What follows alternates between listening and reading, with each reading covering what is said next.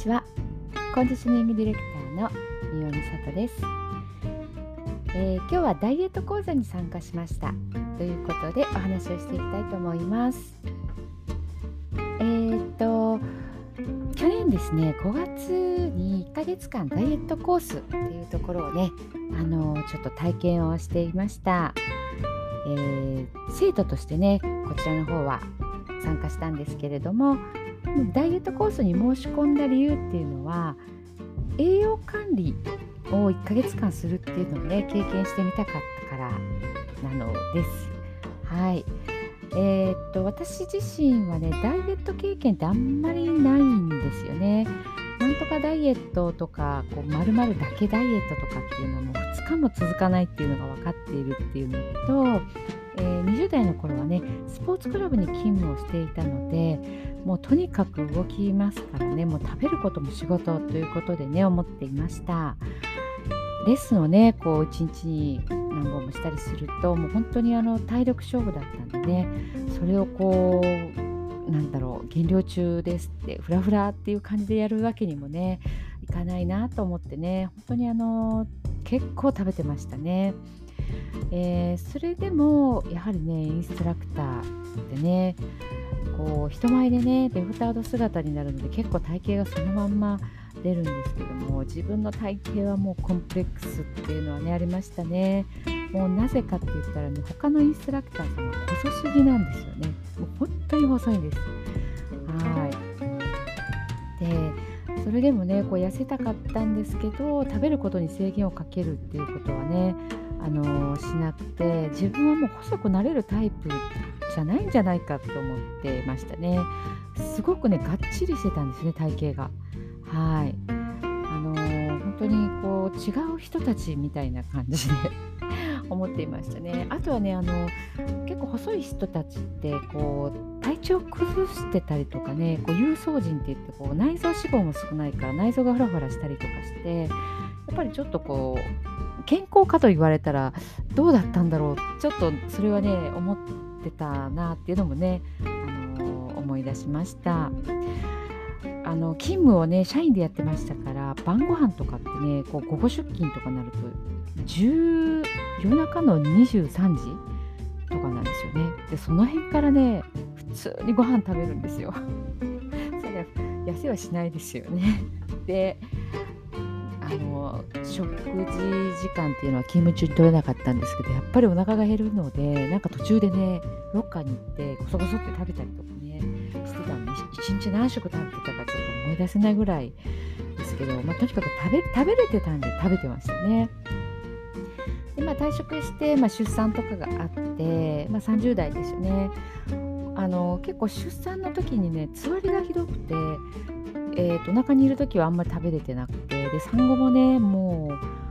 うなんでしょうあんまり体調も良くなかったっていうのとねもう今度は自分のこと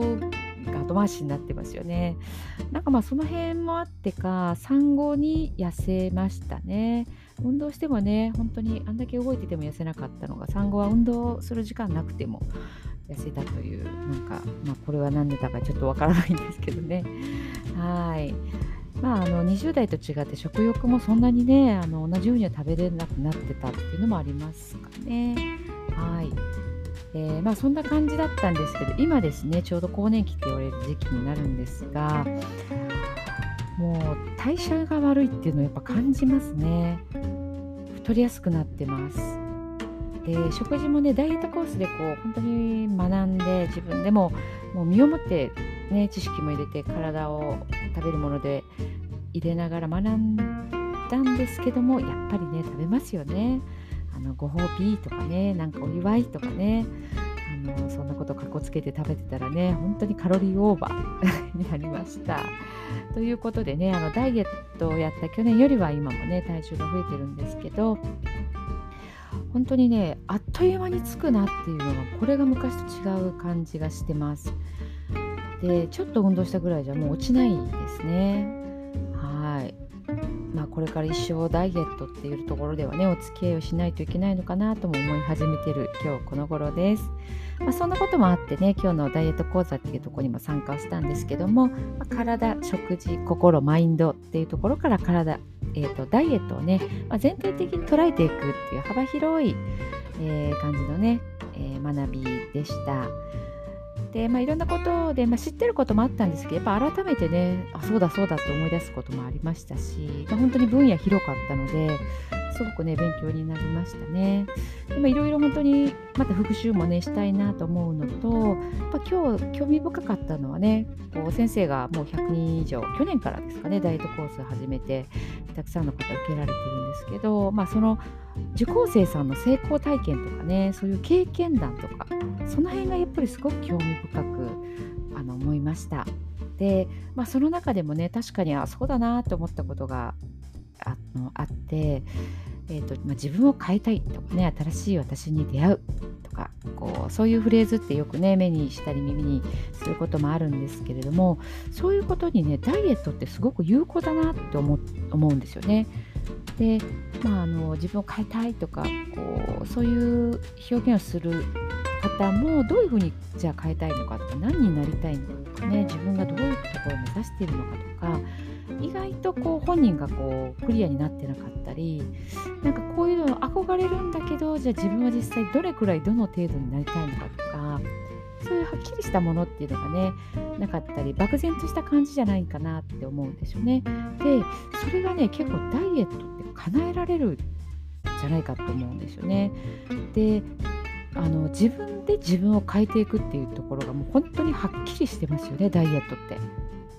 口に入れるものは自分で選んで食べますから人がどうのじゃないんですよね。